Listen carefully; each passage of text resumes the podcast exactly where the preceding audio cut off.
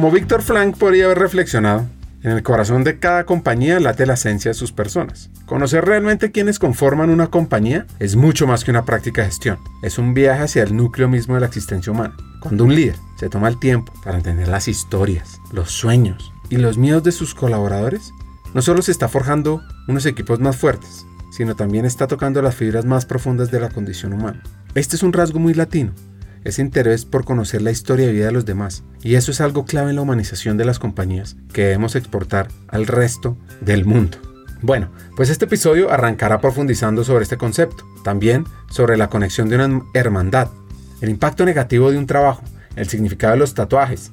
Hablaremos del bienestar, sobre esa frase de si vivimos para trabajar o trabajamos para vivir, la inclusión, ser madre y mucho más.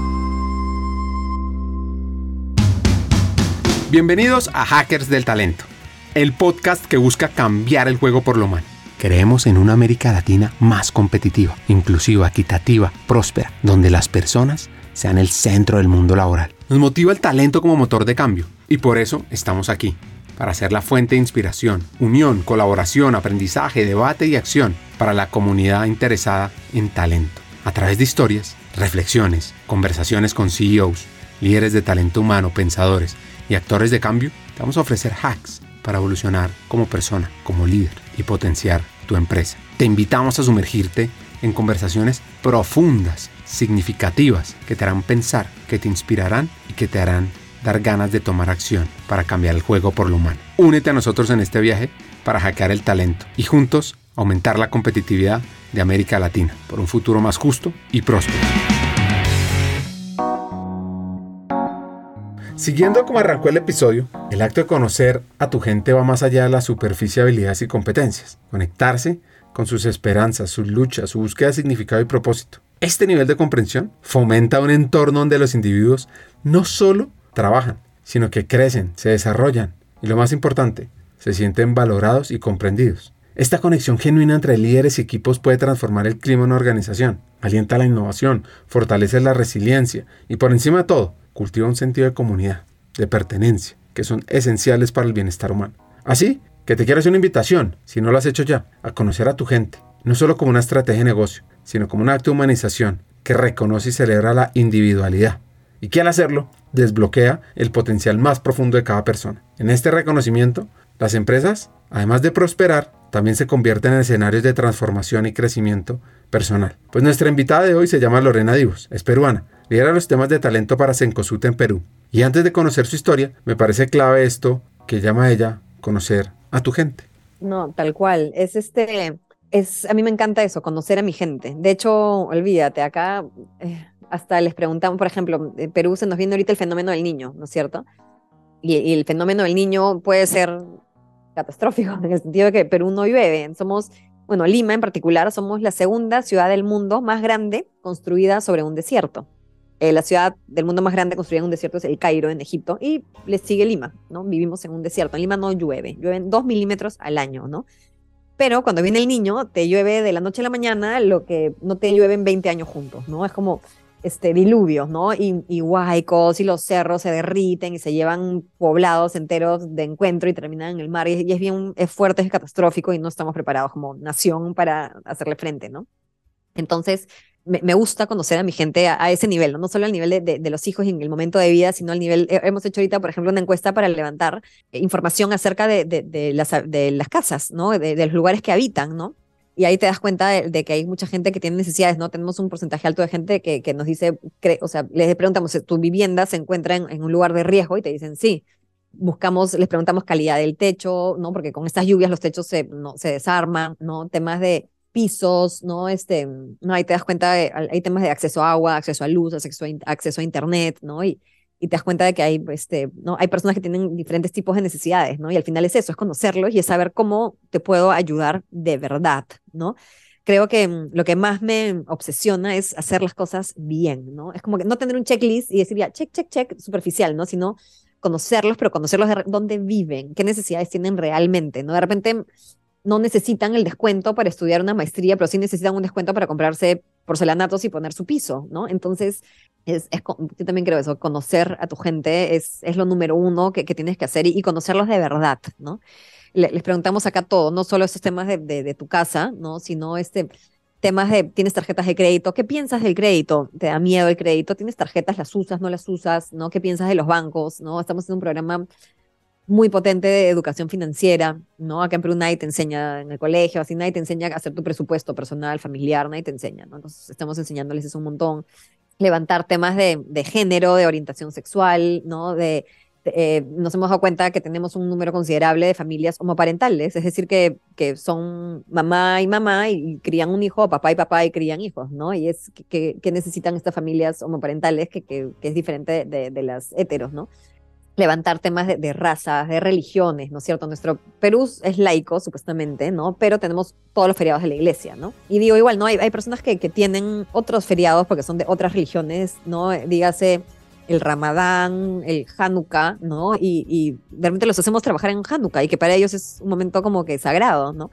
Y esto nos ayuda a sacar beneficios como cupones por temas religiosos, ¿no? Y, y a entender cuáles son las, las creencias que, que, se manejan dentro de la organización, ¿no? Entonces, a yo sí, como te digo, soy obsesiva de medirlo todo y conocer a, mi, a mi gente así como la palma de mi mano para creo que, que somos un rol bisagra, en el sentido que nos debemos a la gente, nos debemos a, ellos y a, impactar positivamente en su vida, ¿no? No, solo en su trabajo, sino en, la vida, ¿no? Y nos debemos también a la organización y a darle el mejor uso posible a los recursos que la organización tiene y nos da, ¿no? Entonces, conocer a la gente es lo, este diagnóstico es lo que te va a permitir ese win-win, darle al bulco que la gente quiere y darle el mejor uso posible de recursos a la organización, ¿no? Entonces creo que un buen diagnóstico y, conocer a tu gente de verdad a profundidad es, es la base de todo. Así es la conexión con sus padres. Bueno, soy este, hija mayor y soy hija de padres divorciados. mis papás se, se, divorciaron cuando era súper joven. Ellos, digamos, y bueno, yo también, ¿no? Estaba en colegio aún. Y bueno, este, mi infancia en realidad fue, este, fue muy linda, fue una infancia llena de privilegios, ¿no? En el sentido de que de que tuve acceso a buena educación, siempre he tenido acceso a, salud, he vivido en, lugares bonitos, en lugares con, con acceso a, lo que necesitaba, ¿no? Eh, he tenido una infancia segura, libre de, violencia, ¿no? Entonces, este, estas cosas en, la vida luego eh, he aprendido de que lo que yo pensaba que era un derecho, ¿no? De todo niño, tener una vida sana, ¿no? Este, con educación, salud, etcétera, es, es más bien un, privilegio. Entonces tuve una infancia realmente privilegiada. Em, mi mamá este, es profesora, bueno, ella se jubiló, pero ha sido profesora de jardín de infantes toda su vida. Y mi papá es minero eh, y ha trabajado siempre en, minas, eh, ambos peruanos, ¿no? Este, he, vivido toda mi vida en, en Perú. Y, mm, y, bueno, somos dos hermanos. Eh, yo le llevo cinco años a, mi hermano y es una de las personas favoritas de, del mundo. De hecho, es este. Es loco porque nunca en la vida nos hemos peleado, nunca, ni por el qué canal poner eh, o por el control remoto. Es este como que nos vino natural ser hermanos y llevarnos súper bien. De hecho, lo adoro con toda mi alma. Ahora vive fuera de Perú, vive en Lisboa hace mm, ya cinco años casi lo extraño tremendamente. Y bueno, esa, esa fui yo, tuve una infancia de verdad muy, con mucha suerte, muy, como te digo, muy privilegiada, muy feliz, muy, muy segura, ¿no? Y bueno, yo de chica era lo que sí insoportable, por eso mis papás, pero yo era una niña insoportable, era, siempre fui bien cuestionadora, no aceptaba las verdades por, por las verdades, de hecho en mi colegio, cuando era muy chica, mi primer colegio, fui a dos colegios porque viví en dos lugares diferentes, eh, viví en, este, una región, en una ciudad que se llama Chimbote, eh, la primaria, digamos, y luego todo lo que es educación secundaria la, la hice en Lima. Eh, por el trabajo de mi papá nos, nos, tuvimos que mudar ahí este, unos cinco años, que es lo que dura acá en Perú la primaria, y bueno, me acuerdo que era un colegio de monjas y las monjas me decían que era una niña de poca fe, ¿no? porque siempre le hacía preguntas y cuando se quedaban sin respuestas me decían, Lorena, tienes que tener fe. Y les decía, ay, ahora me sales con tu cuento de la fe, ¿no? Cuando te quedas sin respuestas me dices la fe, la fe, ¿no? Entonces siempre fui muy cuestionadora, muy, este, muy pesada en el sentido de, preguntarlo todo.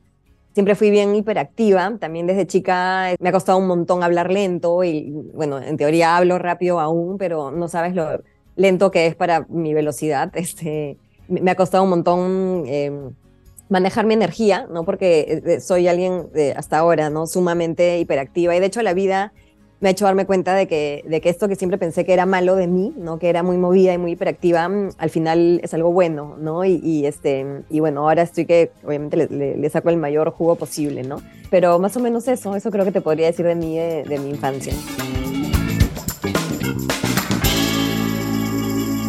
Qué gran oportunidad tener una experta en educación infantil en casa. Me encanta, yo de hecho copio muchas de esas cosas. Mi, mi casa cuando era niña era un centro de estimulación temprana, ¿no? En verdad era, no, o sea, todas las paredes tenían arriba, abajo, derecha, izquierda, adentro, afuera, ¿no? Y este... Y eso es lo que me gusta. Yo también, mi casa ahora, me, felizmente existen estos, este, estos fondos ahora tecnológicos porque de verdad que mi casa es un, igual, ahora que tengo hijos pequeños, es un centro de estimulación este, temprana, ¿no? Me, me, me entrego totalmente a, la infancia, ¿no? Y, y, a, que sean también dueños de su espacio, ¿no? Es, yo, olvídate, de chica con mi hermano pintábamos las paredes, ¿no? Es como que dejó que, que nuestra, digamos, expresión, ¿no? Este, nada, darle rienda suelta, ¿no? Y, me encanta porque siempre se lleva súper bien con los niños, se lleva bien con mis hijos, ¿no? Entonces ahí este, nada, hay, harto que, copio y que tengo influencia de ella. Y mira qué loco, mi esposo, su mamá también es profesora de, de, niños, ¿no? Entonces tengo una suegra muy, muy parecida a mi mamá.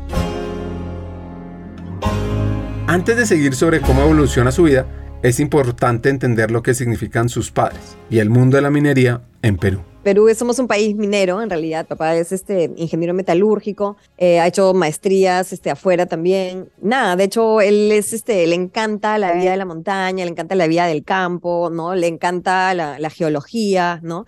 Em, es cazador, su hobby es cazar, ¿no? Entonces es cazador y, me encanta porque caza y tipo se come lo que caza, ¿no? Entonces acaba a visitar minas y caza venados, caza conejos, caza vizcachas, caza palomas, caza todo. Y, este, y desde chica he estado acostumbrada a, comer de todo porque él es de los que, nada, si se caza un venado, se cocina el venado y comemos el venado, ¿no? Que para esto me encanta el venado, es delicioso. Y nada, nunca compartí el amor por la casa. De hecho, he tenido época, una época en mi vida en la que he sido vegetariana. Este, vi Bambi de chica, entonces como que yo nunca pude matar a un venado, digamos, cuando los acompañaba. Pero nos, nos este, unen el tema de las armas. Me gusta disparar y soy buena disparando. De hecho, tengo muy buena puntería. Disparo desde súper chica. Entonces, vamos a polígonos. Es lo que nuestra actividad que hacemos juntos, ¿no? Ir a polígonos y disparar. Y mi papá es este, nada, es, es un lindo, es un bueno, es, es la persona que yo sé que si tengo cualquier problema, o sea, llamo a mi papá y mi papá literalmente va a dejar de hacer lo que está haciendo y venir a ayudarme, ¿no? Confío en él un montón. De hecho, ambos papás míos se casaron súper jóvenes. Mi mamá me tuvo a los 21, mi papá tenía 24 cuando nació Lorena. De hecho, veo sus fotos del matrimonio, ¿no? Las fotos mías cuando yo era bebita y no puedo creer como una niña de 21 años ya era madre y, ¿no? Este, fueron papás súper jóvenes, ¿no? De hecho, se divorciaron siendo jóvenes también, ¿no? En sus 35, ¿no?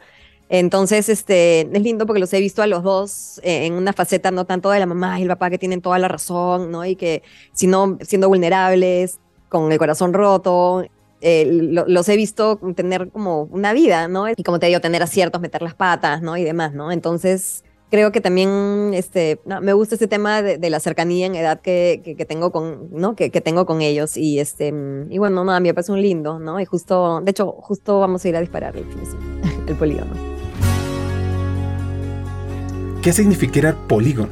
Claro. De hecho, bueno, hoy también he disparado así, digamos, en, las montañas, en las chacras, ¿no? Y en el polígono me gusta porque es, es todo está milimetrado, ¿no? entonces es como que un concurso contigo mismo, ¿no? A mí lo que me gusta disparar es, me, gusta tener esto en el cual me reto y quiero ser cada vez mejor y cada vez darle más al, al bull y a mí, bueno, disparar siempre me gustó, no sé, es como que el no, antiestrés, así, y, soy buena disparando, ¿no? Desde, desde que agarré una pistola, es como que tuve, este, me, fue fácil y, y, era buena, ¿no? En el sentido que le daba, le daba el bull, no me parece tan difícil como que apuntar, ¿no?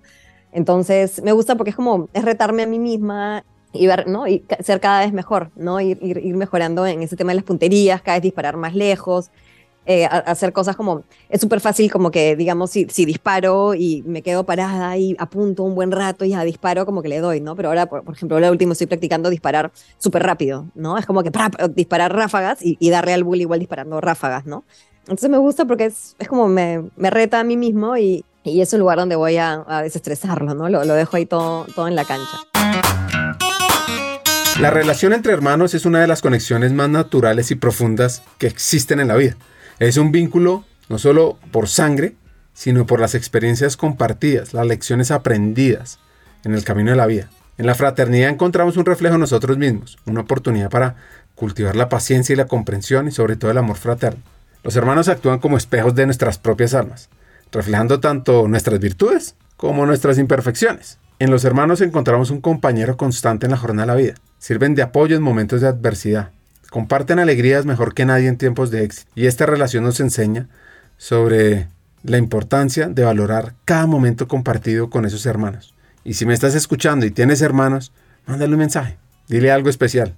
Pues bueno, Lorena, con su hermano, es como de esas frases de película. Ellos dos contra el mundo.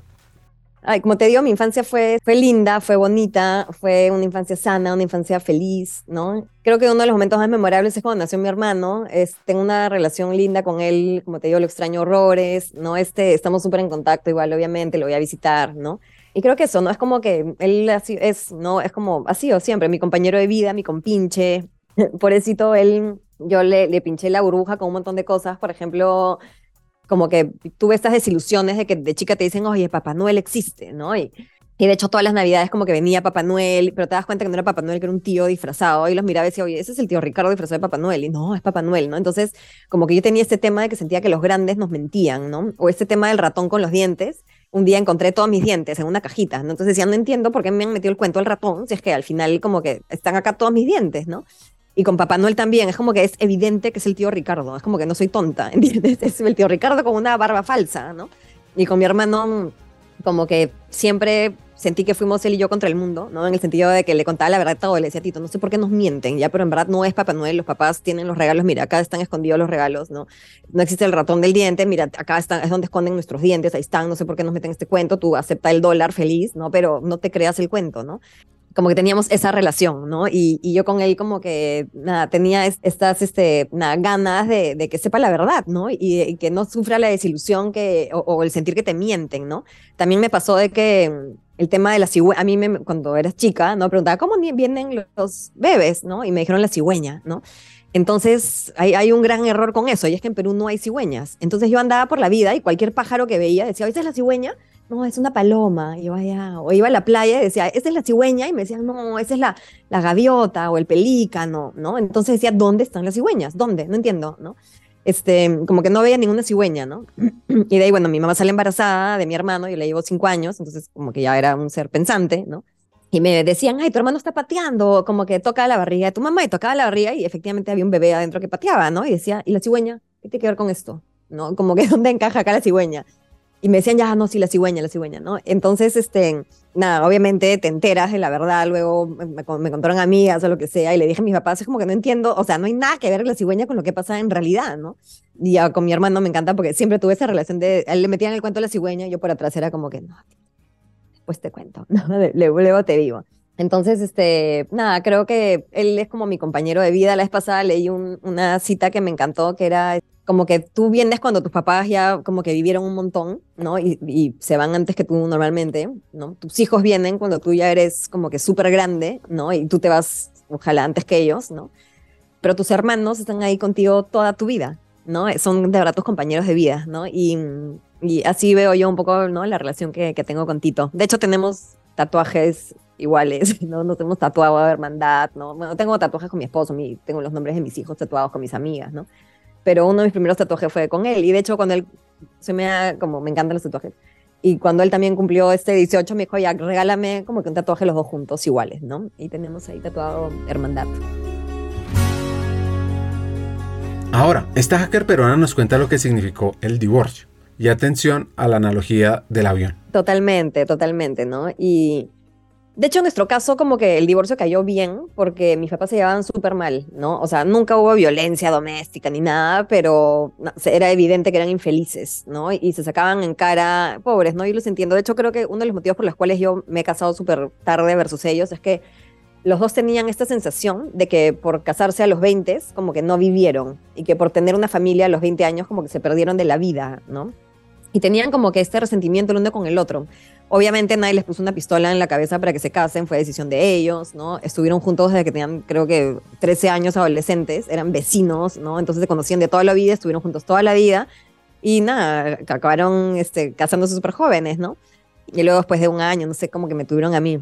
Y bueno, y tenían como que ese resentimiento el uno con el otro un poco, ¿no? De que no habían vivido. Y de hecho me acuerdo que en una de sus discusiones, como que yo, mi hermano, yo aparte era súper curiosa, hiperactiva, entonces siempre que peleaban, yo no paraba la oreja y yo ahí a escuchar todo. Y me da mucha pena porque sus discusiones siempre terminaban con que no nos aguantamos, te culpo porque no he vivido, me muero de ganas de vivir fuera de este matrimonio y fuera de esta casa, pero hay que seguirla remando por nuestros hijos. ¿no? Y era como que su recurrente, ¿no? Y, se mantenían juntos por los hijos, por los hijos, ¿no? Y, un día me acuerdo que yo y mi hermano estábamos escuchándolos discutir y, cuando llegaron a esa conclusión salimos y dijimos, escúchenme, es como que estamos escuchando este cuento rayado, este disco rayado desde hace chorrocientos años, por nosotros no se queden casados, ¿no? Es como que lo vamos a lograr, de verdad, es, es algo que lo vamos a poder hacer, ¿no? Pero nada, vivan, no sean infelices, ¿no? Es como, al final tienen que ustedes estar bien para que nosotros estemos bien y el mundo y todo esté bien, ¿no? A mí me encanta esta analogía del avión, ¿no? en el avión te dicen, mira, si hay una despresurización y caen las mascarillas de oxígeno, ponte a ti primero antes que ponérsela a tu hijo, imagínate, ¿no? Porque al final es si tú no estás bien, no vas a poder ayudar a nadie. Y es loquísimo, pero nos cayó súper bien el divorcio, fue algo que, hizo que haya armonía en, el hogar, en la casa, en, en la vida, ¿no? Y fue lindo también a ellos verlos como que nada, rehacer una vida, hacer una vida, ser alguien más allá de, estos señores que están casados y que tienen que mantenerse juntos para, no, o sea, que los hijos, ¿no? Les vaya bien o lo que sea, ¿no? Nada, obviamente, claro, con mi hermano, los dos, o sea, nada, era, es tu compañero de vida, ¿no? Y bueno, y fue lindo verlos a ellos también, construir una vida feliz, ¿no? Los dos ahora tienen unas vidas funcionales, sanas, son súper felices y lo son desde hace muchísimo tiempo. Creo que están más tiempo divorciados de lo que han estado casados, ¿no? Entonces, este, fue como que un win-win para, para todos.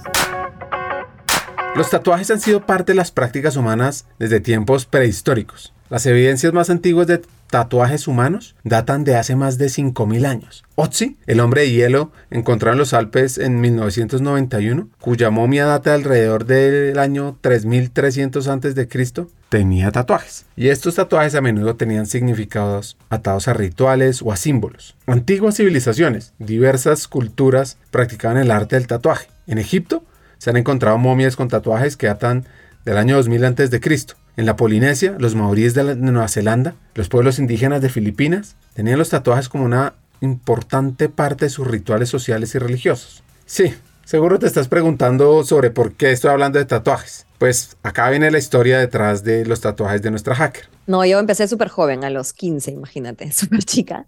Fue uno que me hice con amigas, de, eran mis, mis amigas del colegio y fuimos, no nos hicimos el mismo tatuaje todas, pero como que nos tatuamos al mismo tiempo. Le mentimos al tatuador, le dijimos que éramos mayores de edad. Y ese tatuaje, de hecho, como que es el más antiguo que tengo y para mí significa eso, como que amistad y son mis amigas del corazón hasta el día de hoy, es como que mejores amigas, ¿no?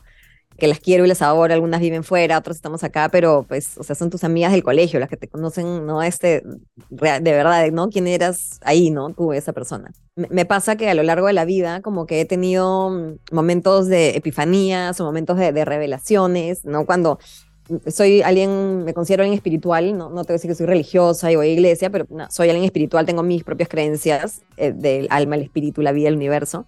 Y me pasa que medito un montón y en sesiones de meditación como que he llegado a, tener verdades, que son verdades tan profundas de, la vida, como que lecciones mías, ¿no? que las quiero llevar conmigo, ¿no? Y, y, tengo tatuadas estas lecciones, ¿no? Tipo, este, y, todo es, o sea, sana, ¿no? No es que en ayahuasca medito, no, ¿no? Sino totalmente sana, así, este, me pasa que no sé, por ejemplo, un tatuaje que tengo es, es un viaje eterno, ¿no? Y es que me ha pasado esas sesiones de meditación profundas y, y, de, decir como que es un viaje eterno, como que tengo esa creencia, la vida para mí es un viaje eterno, ¿no? Entonces son estas verdades que me las tengo que tatuar. Como te digo, tengo, eh, creo que me encanta marcar las cosas importantes de mi vida. Tengo los nombres de mis hijos tatuados, tengo un tatuaje con mi esposo, tengo con mi hermano, tengo con amigas, ¿no? Me gusta tatuarme porque mm, en mi vida es tan que bestia. Es más, tú eres testigo. Hemos querido reunirnos hace un montón de tiempo y te agradezco por la paciencia y vehemencia. Pero en verdad vivo en una tormenta, en un remolino, encima soy hiperactiva, todo pasa al mismo tiempo, tengo mil frentes abiertos, ¿no? Y el día a día muchas veces te gana y te come, ¿no? Entonces, lo que me gusta de mis tatuajes es que son mis anclas, ¿no? Me, veo y, me reconozco, ¿no? Me, veo a mí misma y, recuerdo quién soy, ¿no? Recuerdo de dónde vengo, recuerdo a dónde voy, recuerdo qué es verdad para mí, ¿no? Recuerdo cuáles son mis raíces, recuerdo qué es lo que quiero hacer en esta vida, ¿no? Qué es lo que importa, ¿no? Entonces, este, por eso me gusta tatuarme tanto, creo. Se me está acabando el lienzo, porque tengo entre 20, ya perdí la cuenta, debo tener entre 20 y 30, entre 25 y 30, pero nada, lo voy a seguir haciendo, ¿no? De todas maneras, me, o sea, como te digo, me, me ancla.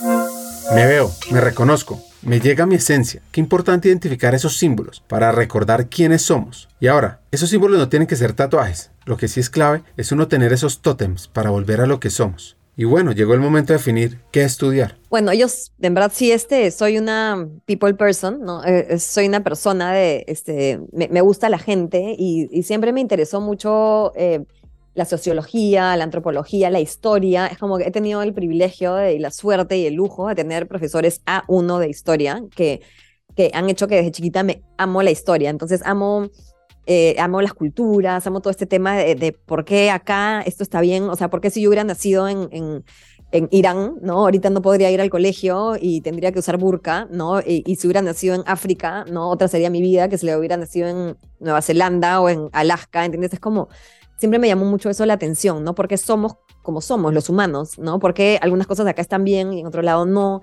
¿Por qué pensamos como pensamos? Porque tomamos las decisiones que tomamos. Me encanta saber entender qué nos ha traído acá el día de hoy como humanidad, ¿no? Como raza humana estamos acá ahora pensando cómo pensamos por qué, qué, qué pasó para que lleguemos aquí, ¿no? Siempre me ha interesado eso. Entonces, este, iba por ahí lo mío. De hecho, ah, como amo la historia, mi primera opción de carrera era arqueología. Me hubiera encantado ser arqueóloga, solo que odio acampar. Yo no acampo. Y era como que no duermo en, o sea, no, no duermo en camping, no hago camping, ¿no? Soy fatal por ese lado. Entonces, pucha, arqueóloga es vivir en carpas, ¿no? Entonces dije, no hay forma, que me va a pasar la vida viviendo en carpas, no hay forma, ¿no? Nada, este, barajando opciones, no, no te voy a decir que la tuve reclara desde el principio, ¿no? Pero este, viendo opciones y viendo que efectivamente como que lo que me apasionaba era la historia, la sociología, la antropología, la psicología, y en lo que era buena, porque me sacaba 20, siempre he tenido buen desempeño en esas, en esas ramas, ¿no? Entonces dije, ya va por ahí, ¿no? Y estudié psicología, y de hecho terminé en recursos humanos por descarte, porque cuando entré a, estudiar psicología, bueno, acá en Perú tú para graduarte tienes que hacer un año de como que un trabajo este, ad honorem, no te pagan, ¿no? pero tienes igual que, que juntar horas de trabajo, ¿no? Y cuando empiezas a estudiar psicología y empiezas a estudiar el cerebro, es inevitable enamorarte de lo poderoso que es el cerebro y de, y de, lo loco que es y de todo lo que puedes hacer y no hacer, ¿no? Y de hecho mi primer trabajo, bueno, un trabajo, pero estás este internship, este internado que tenía que hacer para graduarme fue en el manicomio. Eh, y el, eh, trabajar en el manicomio me hizo darme cuenta del privilegio que es tener salud mental, ¿no? De verdad que es este, hay historias durísimas, durísimas, durísimas. De hecho, en ese momento yo quería trabajar en psicología clínica, pero luego trabajar en el manicomio me di cuenta que, que no había forma que, que, haga eso todos los días. Es muy fuerte, es muy intenso, es, es, es muy duro, tiene mucha, mucha fuerza mental, ¿no? Porque ves historias macabras y tristes y feas, ¿no? Entonces dije no. Asumir ese reto debió haber sido muy difícil. No, no, no, es, este, es muy duro, ¿no? Historias duras, ¿no? De gente que, que ha desarrollado temas, este, estrés postraumático, esquizofrenia postraumática por haber sido violada o violado toda su vida de forma sistémica por padrastros, abuelos, tíos, primos, eh, es gente que, eh, también otra gente que no está aquí ahora, una mujer que, que, intentó matar a sus propios hijos porque unos ovnis le decían que los mate, hasta cosas raras, diferentes, una señora que, que sentía que las palomas la insultaban, entonces cada vez que había una paloma y la paloma decía cucú, eh, pensaba que sentía que le insultaba la paloma, ¿no? Hay, es, el mundo de la mente es loquísimo y ahí este, es un mundo bien fuerte, ¿no? Entonces a mí me pasaba que venía alguien y me contaba esto, tipo, Tipo, mi padrastro me ha violado desde que tenía tres años hasta que tuve 17 años y huí de mi casa. Y es como, me provocaba abrazarlos. ¿Entiendes? Es como decía, ¿qué les dices a estas personas? ¿No? Es como que alguien los ayude, ¿no?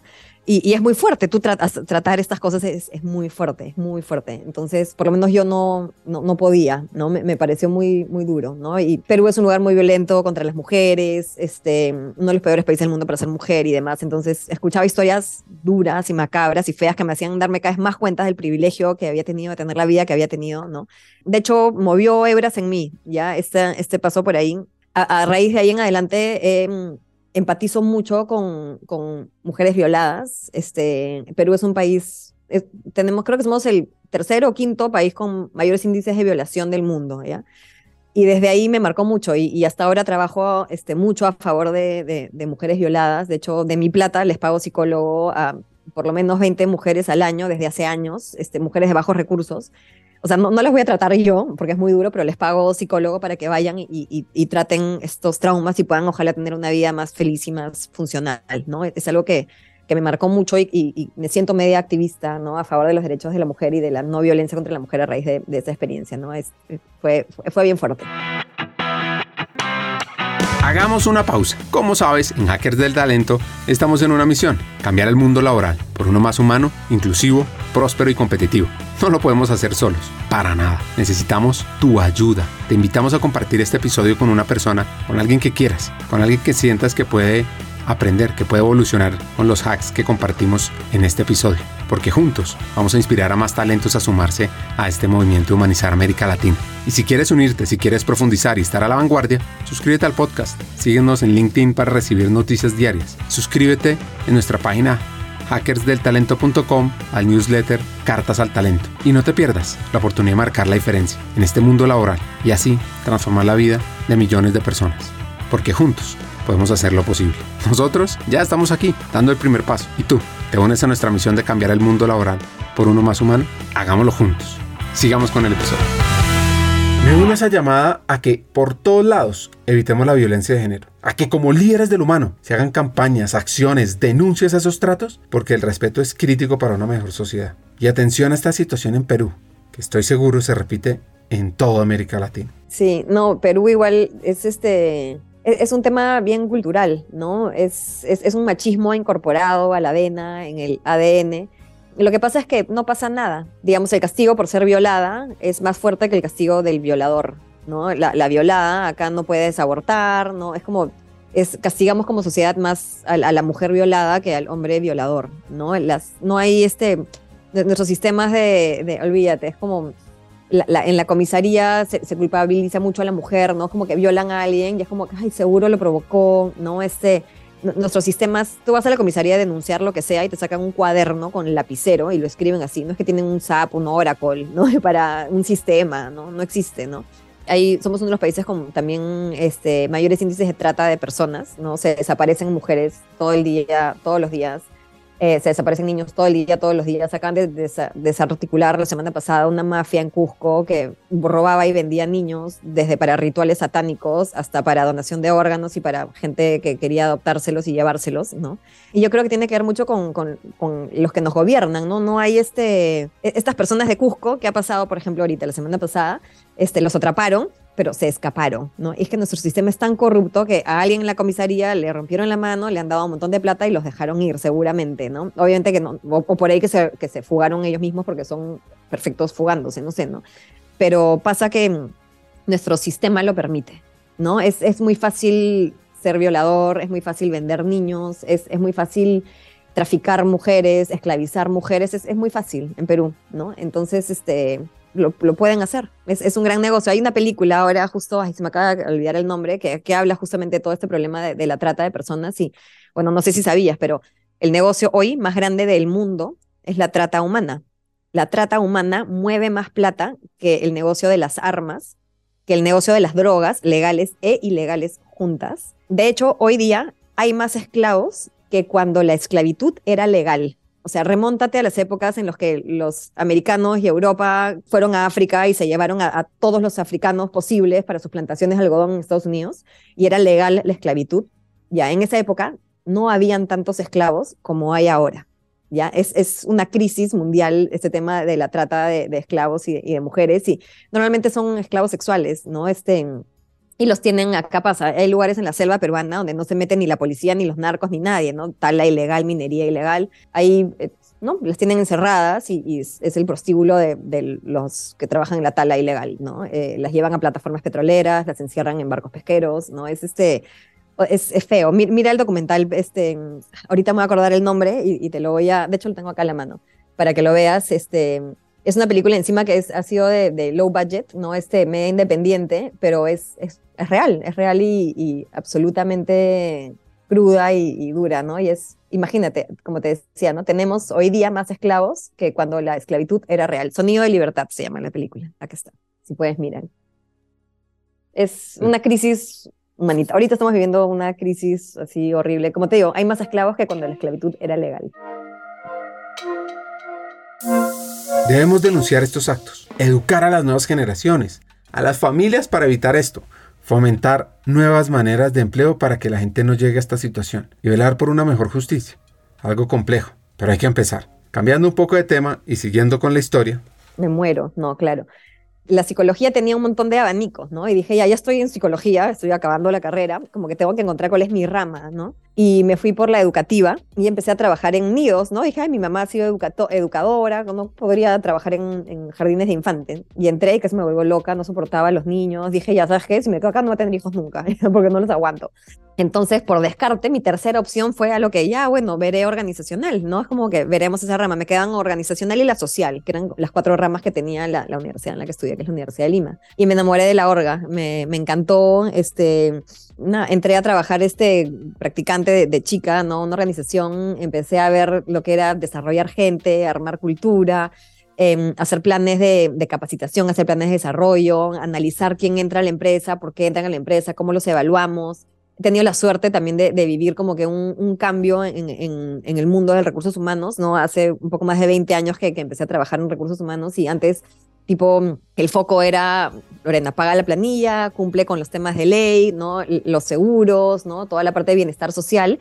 Pero poco a poco eh, se ha ido armando a nivel mundial el business case de, por qué trabajar la experiencia laboral de las personas, por qué trabajar el clima laboral, por qué tener buenos líderes. Al final todo esto eh, reditúa en, en, el desempeño de la gente, ¿no? La gente motivada, la gente comprometida va a rendir mejor, ¿no? Entonces he visto cómo hemos pasado de ser los que pagábamos las, las planillas al fin de mes, ¿no? Y cumplíamos con los temas normativos de ley de seguridad y salud en el trabajo y demás, a, tener una posición más estratégica en cuanto a gestión de talento y a gestión de la cultura y, y del clima laboral, que, que justo es este, nada, la parte que, que más me apasiona de, de, mi trabajo, ¿no? Trabajar con gente, trabajar con culturas e impactar positivamente, ¿no? En la vida de, de las personas que, que, somos parte de, de la misma empresa, de la misma organización.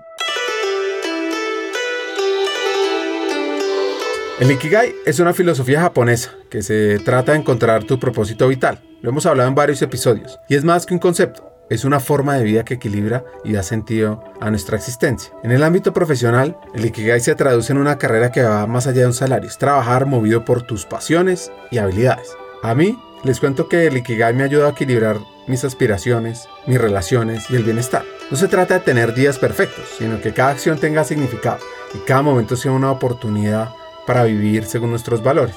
El Ikigai es un recordatorio de que todos tenemos algo único que ofrecer al mundo pues Lorena encontró su Kigai con un propósito claro. En realidad, este, como te digo, me mueve un montón eh, ayudar a que los lugares de los que soy parte sean mejores porque yo estoy ahí, ¿no? Y que la gente con la que tengo contacto tenga una mejor experiencia justamente porque yo estoy ahí, ¿no? Que, que haga la diferencia mi ocupación de este espacio, ¿no? Para los que tienen relación conmigo. Y bueno, está interesante, hay, hay mil retos, obviamente, este, me, pasó que en recursos humanos también llegara al sector en el que estoy, me, demoré, en el sentido de que eh, he trabajado en, recursos humanos igual, pero en diferentes sectores, dígase, en banca, en farmacéutico, en construcción, en ingeniería, en consultoría. Y desde hace 11 años eh, en que encontré el retail, ¿no? que es el sector en el que estoy ahora. ¿no? Y el sector retail, que es, dígase, supermercados, tiendas por departamentos, tiendas de mejoramiento del hogar, ¿no? Este, todo lo que se hace en cadenas, centros comerciales, tiene un ritmo muy acelerado. Todo pasa al mismo tiempo, todo pasa para ayer, todo, todo se necesita para ayer, ¿no? Entonces, yo soy hiperactiva. Entonces, creo que hay un montón de gente que dice, Ay, como que me acomode al ritmo del retail. Yo al revés, yo creo que el retail se acomodó a mi ritmo, ¿no? Y como es, es el, me encontré con un lugar en el que era tan hiperactivo como yo, digamos. Entonces, este, como te digo, me demoré. Entré yo a trabajar en retail en el 2012, imagínate, y, y, bueno, es, es, es, donde me siento como pez en el agua, ¿no? He tenido 10 años de carrera previa, de repente buscando diferentes sectores y, y, acá es donde, donde me hallé y me siento como, como pez en el agua. Si bien le gustaba el mundo de la psicología organizacional, tuvo un trabajo que la estaba acabando. me pasaron muchas cosas, en realidad, este, nada, desde lecciones de vida y cosas bonitas, cosas feas, ¿no? Em, no voy a decir cuál, pero tuve un trabajo en el cual, por ejemplo, me era súper explotador, ¿no? Y de verdad que desde las 5 de la mañana empezaba con las llamadas, con los mensajes, con los mails, ¿no? Era un trabajo muy demandante y, y a veces trabajaba hasta las 11, 12 de la noche en la oficina. Era un lugar que queda, queda súper afuera de Lima, entonces quedaba lejos de, de todo. A veces me demoraba tres horas en llegar a mi casa y era, un, era como entrar ahí era difícil, ¿no? Entonces era como que tendría que haber estado yo feliz de estar ahí y era un lugar que se aprovechaba de, esta imagen que tenía como que era un super lugar para trabajar, ¿no? Este, y me explotaban un montón. Llegué a pesar 43 kilos, imagínate, era una, o sea, yo de por sí soy flaca, entonces ahí era flacuchenta, flacuchenta, así no, no almorzaba porque no tenía, no me da la vida para almorzar. Y me pasó un día que regresando súper tarde de la oficina, manejando a mi casa, de lo cansada que estaba y drenada, me quedé dormida y choqué choqué bien fuerte. Me pasé un pare y obviamente nunca frené y me llevé de encuentro un carro, ¿no? Me levanté el airbag y cuando me despierto me doy cuenta de que me había quedado dormida, que había chocado horrible, bajo y veo como mi carro literalmente se metió al otro carro, ¿no? Y yo, y yo en ese momento me rodeé y solo rezaba y decía, por favor, que no haya un copiloto, ¿no? Porque si había un copiloto, no, no sabría si estaría vivo ni siquiera, ¿ya? Me fui para el otro lado, abrí la puerta y felizmente había solo un piloto que era el que estaba manejando y nada, era mi culpa enterita, totalmente, ¿no? Felizmente, bueno, el seguro se encargó y demás. Y fue una revelación y, me dije, y ¿sabes qué? Este trabajo no solo me está matando a mí, sino que ya soy un peligro nacional, ¿no? Estoy a punto de matar a alguien, ¿no? Al día siguiente, obviamente, renuncié. Fue la primera vez que renuncié sin tener un trabajo asegurado. Renuncié porque prefería no trabajar a seguir trabajando acá, ¿no? Ahí me di cuenta de que al nombre del buen desempeño organizacional no podemos quemar a la gente, ¿no? Y me, y me volví súper como que advocate de, del well-being, de, de, no al burnout, ¿no? De, de el balance, el equilibrio, la, la flexibilidad, ¿no? Este, y, y, de no explotar a la gente, ¿no? Luego haber sido yo explotada, ¿no? Esa creo que es una, una, un momento que me marcó fuertísimo. Luego he tenido, bueno, tuve en, en, Bristol Myers, que es este, una empresa este, farmacéutica norteamericana, donde trabajé, creo que en el 2010, me encanta porque era súper moderno en ese momento, ¿no? Y por ejemplo, eh, tenía una jefa que, que, era lo máximo y que, y que, nada, trato de ser como ella un montón. Y me encanta porque ahí conocí este mundo de, de trabajar. Mi, mi, jefa estaba en Argentina, por ejemplo, es hawaiana, pero estaba en Argentina y yo estaba en Perú, ¿no? Entonces, todo lo que estamos viviendo ahora de, de o que vivimos en la pandemia del Zoom, ¿no? De, de, los meetings y demás, como que para mí era natural porque yo ya lo había vivido como que, ¿no? Todos los años que, que trabajé ahí en Bristol, ¿no? Entonces, creo que esa fue una buena escuela para, para la pandemia, ¿no? Ya tenía un poco, digamos, de etiqueta de videoconferencias, ¿no? Como que ya me, me manejaba en, en, este mundo, digamos, ¿no? Que, que creo que fue un buen, buen asset. Luego en otro trabajo también me pasó que, este, como, bueno, en verdad tengo chorrocientas historias, ¿no? Pero es este, como que una bonita, es, una linda, digamos, esta de Bristol que, que me preparó para, para este mundo del futuro que estamos viviendo ahora. Y otra nota bonita fue esta de, del choque y me di cuenta que, ¿sabes que Es como tu trabajo no vale tu vida, ¿no? Es como tienes que ponerte nuevamente a, a ti primero. Y por más que todo el mundo te, te diga que qué honor estar en esa empresa, en verdad son unos explotadores. Y por lo menos mi experiencia fue mala. Igual soy consciente de que empresas enormes tienen chorrocientas experiencias, ¿no? Porque hay, hay un montón que, que, que, lo construye el propio jefe, ¿no? Pero desde ahí también como que soy totalmente activista, como que a favor de, del balance, ¿entiendes? Y, y, de, y, de, y de darle a la gente flexibilidad, ¿no? De, de darle espacios, ¿no? Y de no, no saturarlos, ¿no? Es este, o sea, luego de que lo sufres, creo que empatizas más por ese lado. Atención a ese hack. Tu trabajo no vale tu vida. El mundo del retail le encanta por la velocidad, por el impacto en empleo masivo. Y hoy lidera los temas de talento para Cencosud Perú. ¿En qué está enfocada? En Perú somos eh, 10.000, un poco más, un poco menos, pero alrededor de, de 10.000 personas. Y bueno, ¿no? El reto de, ser atractivos para las nuevas generaciones, el reto eh, ¿no? de, posicionar nuestra marca empleadora, tenemos, bueno, el reto de tener ahorita, ¿no? Este, varias generaciones en simultáneo en el trabajo. Todo el tema de, cómo este, incorporar la digitalización eh, de, y, en, en, general, ¿no? Inteligencia artificial, por ejemplo, a, nuestros propios procesos para volvernos cada vez más ágiles, para, siempre digo, para no hacer nada manomático, ¿no? Este, sino todo, ¿no? Reportería automática, ¿no? Eh, hay, a veces perdemos un montón de tiempo eh, curando información, sacando información, que, hay sistemas que, que, lo podrían hacer ahora. De hecho, me encuentro en una así obsesión con digitalización de absolutamente todo, estamos digitalizándolo todo. Hemos este, incorporado una gestión con, base a un propósito, ¿no? que es esta gran aspiración que, que, nos une a todos ¿no? y a la cual queremos llegar y, la razón fundamental por la cual existimos. ¿no? Entonces estamos incorporando toda esta gestión con propósito a la organización, que el propósito le pase por los poros a todo el mundo, que se incorpore al, al ADN. Estamos también manejando mucho data de talento, ¿no? Nuevamente todo el tema de reporterías, ¿no? Y de análisis de, de data de talento para tomar decisiones basadas en, basadas en data trabajando muy fuerte también todo lo que es este, este diseño del futuro del trabajo, ¿no? La pandemia llegó para cambiarlo todo, el futuro es híbrido, la tenemos clarísima. Entonces, este, bueno, tenemos en verdad varios mundos en, el supermercado, ¿no? Porque es, el mundo de las tiendas que, que no para, que trabaja feriado, fines de semana, Día de la Madre, el Padre, Navidad, Año Nuevo, está, estamos en el piso, en la operación. Tenemos todo lo que pasa detrás que nadie ve, que son las grandes fábricas, los, los centros de fabricación donde fabricamos todo, un montón. Tenemos este, los almacenes que son inmensos también. Hemos tenido un montón de retos a, nivel país porque hemos tenido crisis social, crisis económica, crisis política, crisis climática. Hemos tenido mil crisis, entonces es como este, a nivel logístico, tenemos carreteras cerradas, ya sea por el huaico, por las manifestaciones, y es como hacemos que la comida llegue y no se nos pudre en la carretera, ¿no? El, otro, el, el, otro mundo, que es el mundo más administrativo, profesional, ¿no? Este, que son las personas que que, les damos servicio, digamos, al, negocio, que son las áreas un poco más conocidas las empresas, digamos, áreas de sistemas, de marketing, de gestión humana, de finanzas, este, de compras, de decisiones, demás, ¿no? Y me encanta porque tengo miles de poblaciones, ¿no? Este, y segmentos, y, es conocerlos, entenderlos, eh, saber qué beneficios quieren, qué propuesta quieren, qué, qué, nivel de desarrollo quieren, qué relación quieren con los líderes, qué, tipo de trabajo quieren, eh, quieren tener, ¿no? Y, y bueno, diseñando también todo, todo este mundo del trabajo híbrido, ¿no? Y esta nueva experiencia de, trabajo. Y un tema con el que conecto súper fuerte también a nivel personal es empujar con todo un trabajo de diversidad, de equidad, de inclusión, ¿no? De, de, de que no haya una, está bien, un montón de empresas tienen su política y dicen, sí, acá tengo la política y, de diversidad, de equidad, de inclusión, ¿no? Entonces acá no, no, este, no discriminamos a las mujeres, por ejemplo, ¿no? Y que está bien tener las políticas y demás, ¿no? Pero como que el, tema me encanta ir más allá y decir ya, es como que, ¿cuántos ascensos hemos tenido en el año? De esos, ¿cuántos han sido mujeres? ¿Cuántos han sido hombres? ¿De qué edad ha sido cada uno? ¿De qué origen étnico, raza, cultura? ¿no? Entonces es como verte a ti mismo, ¿no? Este, ver, dices, ¿no? Es como que ya haciendo a todo, contrato a todos por igual, ya cuántas mujeres y cuántos hombres hemos contratado, ¿no? Entonces, em, me encanta eso, ¿no? Es como que estar analizando nuestras propias prácticas y hacer espacios de trabajo cada vez más diversos, equitativos, inclusivos y que de verdad le den las mismas oportunidades de desarrollo a, todos, ¿no?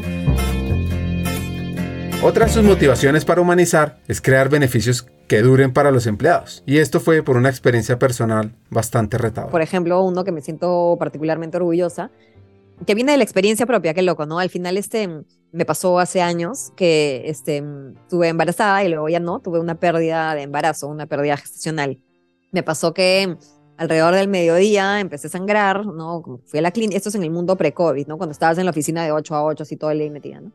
Fui a la clínica y me dijeron, efectivamente, estabas teniendo un aborto espontáneo, ¿no? Tenemos que meterte a, a, la sala de operaciones para limpiar todo lo que, ¿no? Asegurarnos que nada que no deba quedarse ahí se quede, es como que ya no hay vida ahí, hay que sacarlo, ¿no? Nada, me lo hicieron en la tarde y en la noche me mandaron a mi casa, ¿no? Y estaba obviamente no con los mejores de los ánimos, no solo porque es incómodo físicamente, ¿no? Sino también estaba triste, pues, ¿no? A nivel emocional, ¿no? Entonces, eh, me acuerdo que en ese momento llamó, este, ¿no? A, mi oficina, al día siguiente yo tenía que dar una presentación y les digo que en verdad les dije, pucha, de verdad te estoy, como que no, no tengo ánimos para dar esa presentación, ¿no? O sea, físicamente, o sea, sí puedo pararme, caminar e ir, ¿no? Pero tipo, podríamos moverla o no hacerla. Y en ese momento me enteré, ¿no? De que de hecho, en, el Perú no te dan descanso médico cuando tienes una pérdida de embarazo, ¿no? O sea, se espera que al día siguiente hagas tu vida normal. Y siendo bien incómodo a nivel físico también, ¿no? o sea, no, esa limpieza como que no, no es que, no, es que como que te saquen un grano, no, no es como, es incómodo, ¿no? Y justamente por no tener descanso médico no me dejaron faltar al día siguiente, ¿no? Y, y un día que yo no tenía cuerpo, cabeza, alma, corazón para pararme de la cama ni siquiera, tuve que ir a trabajar como si nada hubiera pasado ese día me hice una promesa a mí misma y le hice una promesa al universo y me juré a mí misma y al universo. Dije, cuando alguna vez, ¿no? O si alguna vez la vida me pone en una situación de poder, nunca voy a ser así, nunca. Me voy a forzar por ser la mejor jefa posible. Me voy a forzar por ser la jefa que yo quisiera tener. Me voy a forzar por ser la jefa que la Lorena de ese momento necesitaba tener.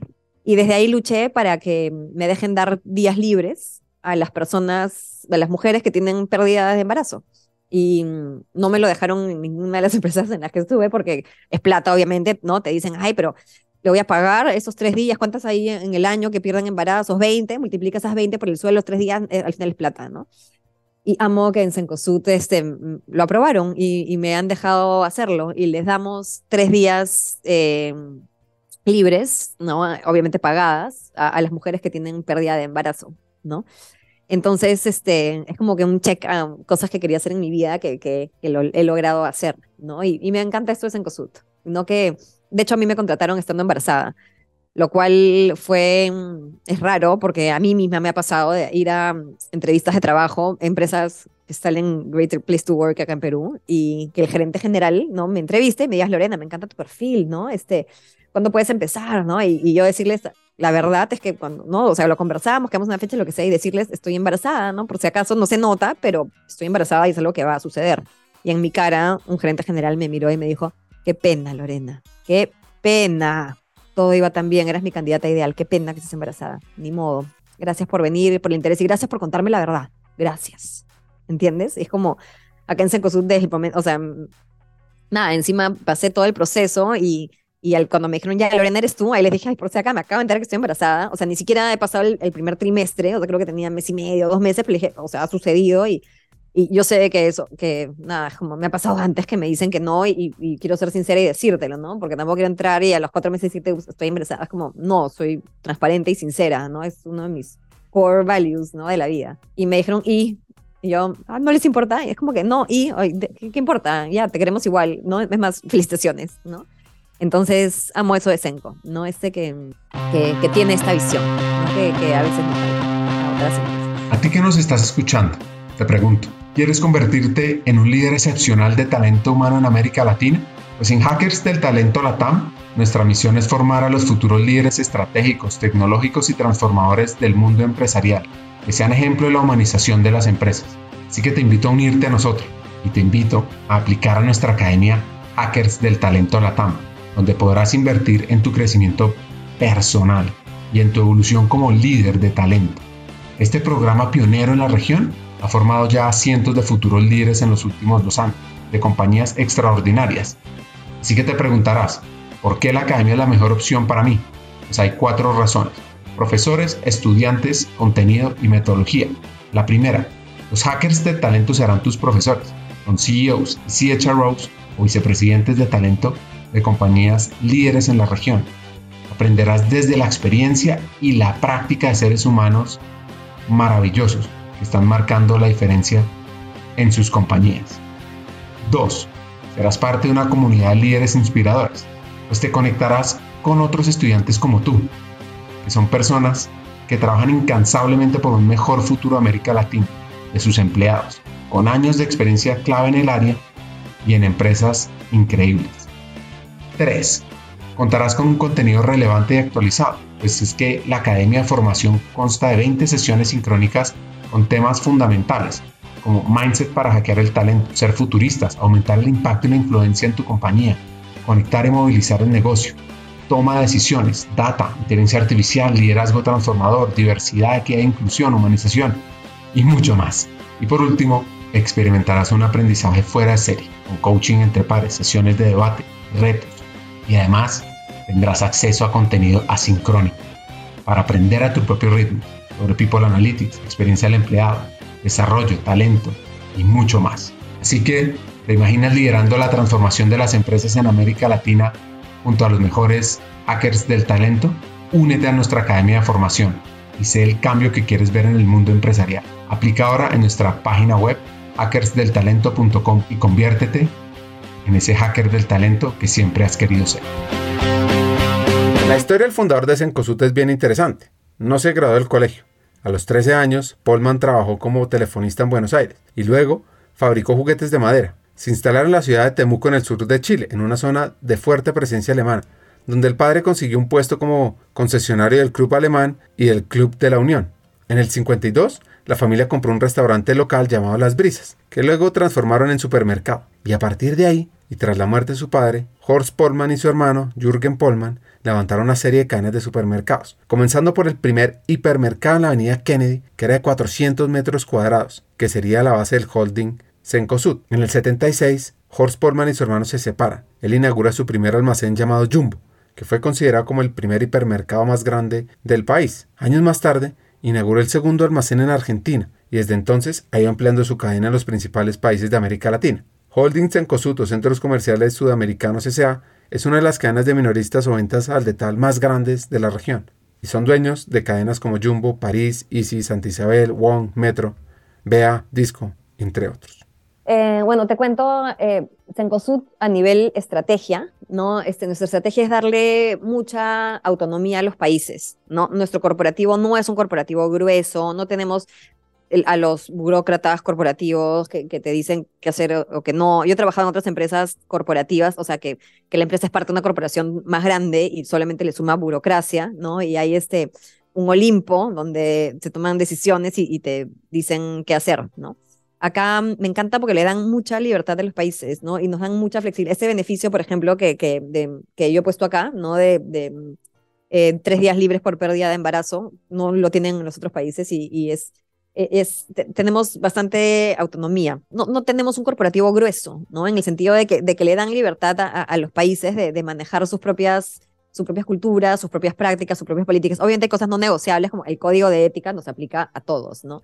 Este, hay, hay, reglas que nos aplican a todos y obviamente tenemos que, que, acatarlas y alinearnos, ¿no? Pero, pero nos dan mucha soltura, ¿no? Y eso es a nivel estrategia, ¿no? Como estrategia de negocio, está la estrategia que son eh, robustecer los corporativos, ¿no? Y, hacer de forma corporativa y centralizada eh, todo y decirle al resto de países qué hacer, ¿no?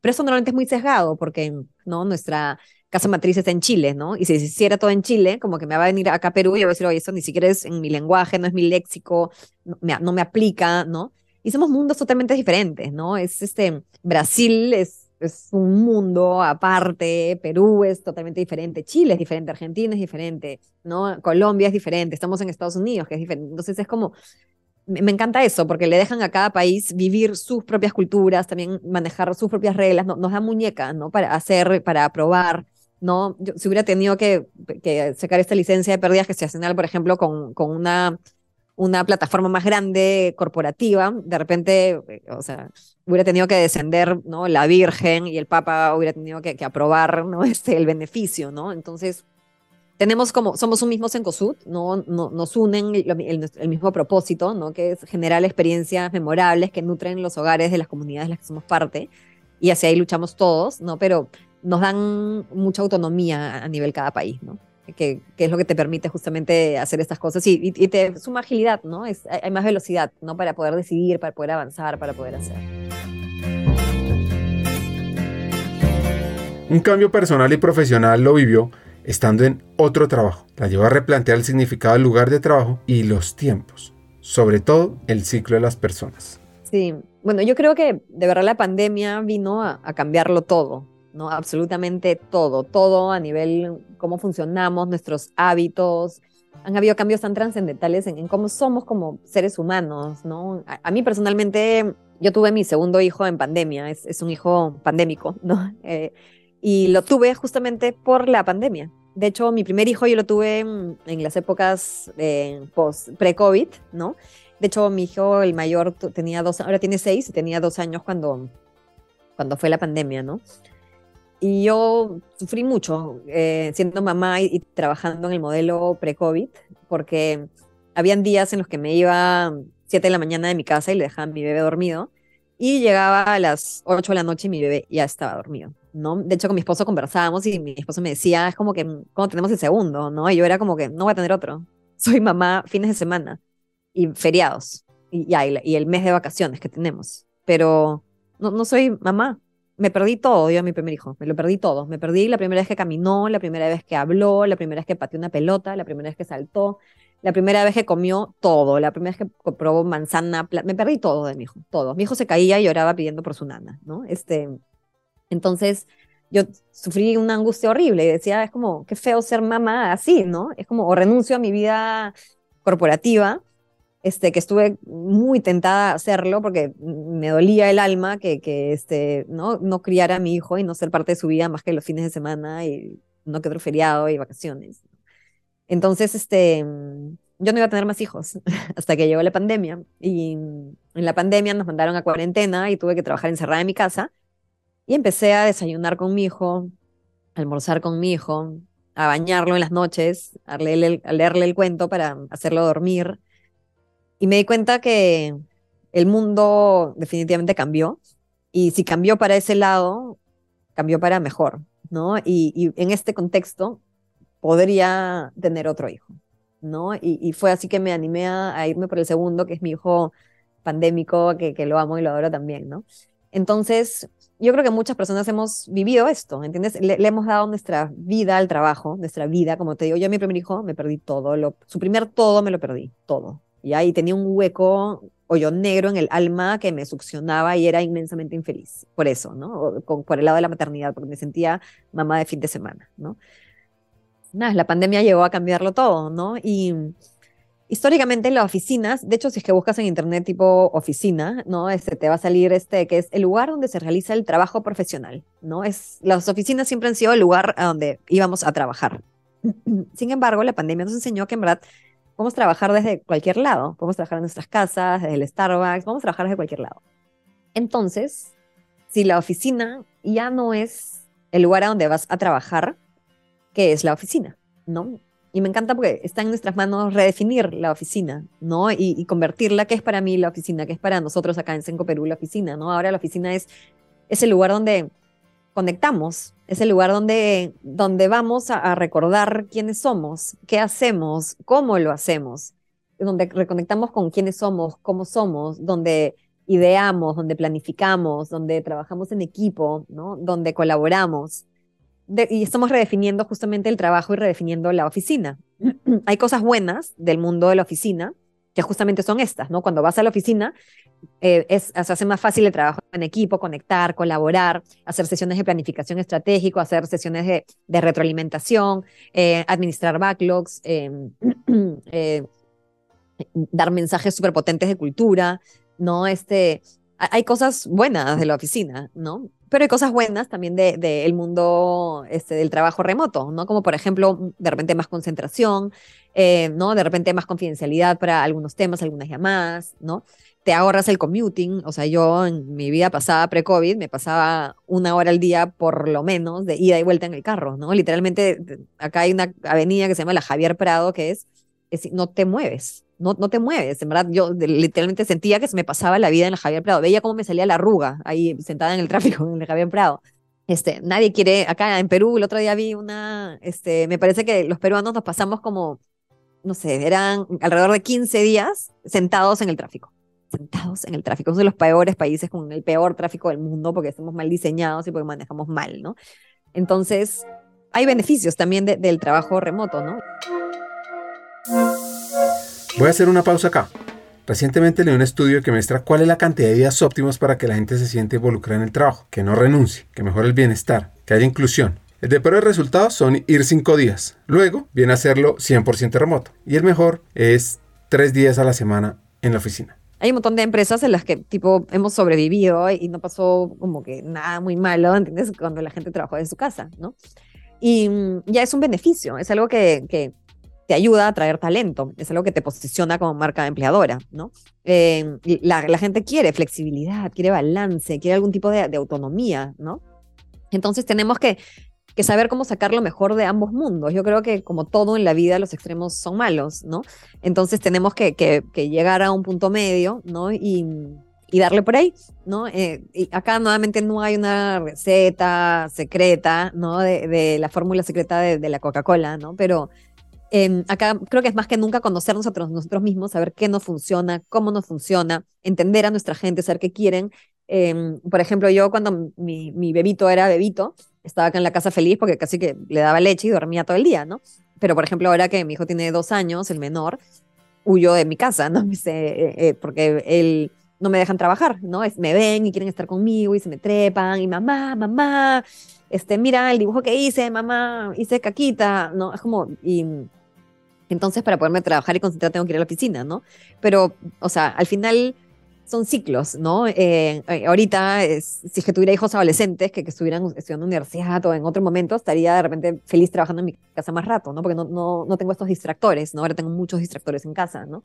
Igual yo creo que nosotros como empresas tenemos que entender también que hay de todo, ¿no? Y hay gente que ama ir a la oficina y tenemos que igual darles ese espacio, ¿no? Hay gente que en su casa de repente no tiene la luz adecuada, el espacio, el internet, las comodidades, ¿no? Este, está lleno de distractores, o tiene un vecino con alma de carpintero, un vecino con alma de, rockero, ¿no? Que, que hace contaminación sonora, ¿no? Y, y también tenemos el deber de darles un espacio. Si es que alguien quiere ir todos los días a la oficina, puede ir todos los días a la oficina, ¿no? Es como, estamos acá para, para que nos uses y, y para que puedas trabajar acá, ¿no?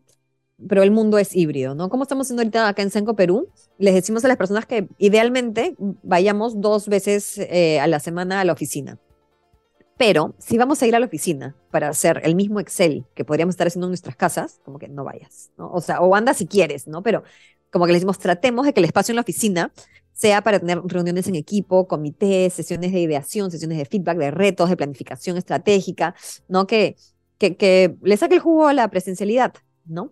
Lo que tenemos es que pedimos que los viernes sean principalmente en trabajo remoto y trabajamos viernes hasta el mediodía. ¿No? Que, es otra cosa que también amo que me dejaron implementar acá en Senco, ¿no? Porque acá en Perú es súper popular los viernes de verano, ¿no? Eso es que, que en verano las personas no trabajan, este, en verano las personas normalmente trabajan hasta el mediodía, pero solo de verano, ¿no? Y yo siempre en todas las empresas decía, pero ¿por qué no es todo el año? Si es que acaso en verano somos menos productivos, se cae la venta, ¿no? Pasa algo catastrófico, no pasa nada catastrófico. Y, bueno, acá amo que, nos dejaron hacer eso y desde hace dos años aproximadamente tenemos eh, salida a, la, a, las dos de la tarde todos los viernes, ¿no? Que impacta positivamente en tu vida. Y me dicen, Lorena, me llamó el enemigo para jalarme, pero no tienen los viernes al mediodía, así que no hay forma. Para mí es, es este palanca de fidelización de, de talento, ¿no? Yo misma, o sea, yo viviendo los viernes, es como, nunca más vuelvo a trabajar un viernes todo el día, no, hay forma, es como que así me llamen y me tripliquen el sueldo, es como que lo siento, mis viernes son, mis viernes en la tarde son sagrados, ¿no? Es que son de mis hijos, ¿no? Soy muy consciente ahora también de que estoy con hijos chicos y no van a ser chicos mucho tiempo, ¿no? Y ahorita yo soy su, su reina y me aman y, y, se mueren por mí y quiero disfrutar ese tema que se mueran por mí, ¿no? De acá a cinco minutos van a ser adolescentes y les va a dar vergüenza que les dé un beso en público, ¿no? Y ya este, tendré otras cosas que hacer en ese momento, ¿no? Pero ahora son como que mi prioridad máxima por la etapa de vida en la que están, ¿no? Y, es que al final justamente el talento es un alineamiento de estrellas también, ¿no? También de la gestión del talento es este talento para qué, ¿no? Y en qué momento de vida está. Yo analizo mucho en qué momento de vida está la gente, para saber qué tanto puedes presionar o, no presionar. O hay, hay, personas que ahorita están en un momento como yo, ¿no? Por ejemplo, ahorita que, que tengo hijos pequeños y es como, o sea, es mi vida me, me, jala mucho porque quiero estar presente, quiero, quiero ser su mamá, ¿no? Este, pero como le digo, ¿no? Cuando sean adolescentes y tengan su vida y por ahí que uno se va a estudiar afuera o lo que sea, como que voy a estar en otro momento y de repente le voy a poder dedicar más tiempo mm, a mi trabajo o a la docencia o a hacer otras cosas, ¿no? Este, dictar charlas o lo que sea, ¿no? Entonces también hay que, me encanta a la hora de gestionar talento, también saber en qué momento de vida está esa persona, porque eso va a impactar un montón tu vida, tu relación con el trabajo, tu relación con, con tu familia, ¿no? Este, entonces es este es súper importante eso, ¿no? Saber como que el ciclo de, de, las personas. Para cerrar el episodio, un par de consejos. El mejor consejo que creo que me han dado a mí es em, sigue tu corazón, ¿no? Sigue tu, tu, intuición, ¿no? De hecho lo tengo tatuado. Uno de mis tatuajes es Follow your heart, sigue tu corazón. Y el mío, mi consejo va por ahí también, ¿no? Es como sé tú mismo, ¿no? Es como sé auténtica y genuinamente tú mismo y cuando te honras a ti mismo y, vives tu, ¿no? Con, todo tu ser, ¿no? Es como nada podría ir mal. Otro consejo creo que tengo, que podría ser que me encanta y, es difícil, pero lo tengo también tatuado, es dejar ir, ¿no? Es este, creo que es una de las lecciones más grandes de vida, ¿no? Que, que tenemos los seres humanos, ¿no? Dejar ir ideas, amores, personas, dejar ir miedos, culpas, dejar ir arrepentimientos, dejar ir cosas, ¿no? Es este, dejar ir creo que es una de las lecciones más grandes de, de la vida y, y, creo que es, es, algo en lo que yo trabajo constantemente, ¿no? Este, el desapego, ¿no? Y, y aprender a, a, dejar ir. Creo que es otro, otro consejo que es difícil este, de, de hacer, pero creo que hay que igual tenerlo en cuenta. Conversar con Lorena es una mirada diferente al mundo del talento. Y acá en mis tres hacks. El primero, debemos fomentar que los líderes se interesen por conocer a profundidad sus equipos. 2. Identifiquemos tótems, símbolos que nos recuerden quiénes somos, para dónde vamos y qué queremos ser. Y 3. Debemos crear nuevos beneficios para los retos del siglo XXI y entender muy bien el ciclo de las personas. Hasta un siguiente episodio y sigamos hackeando el talento.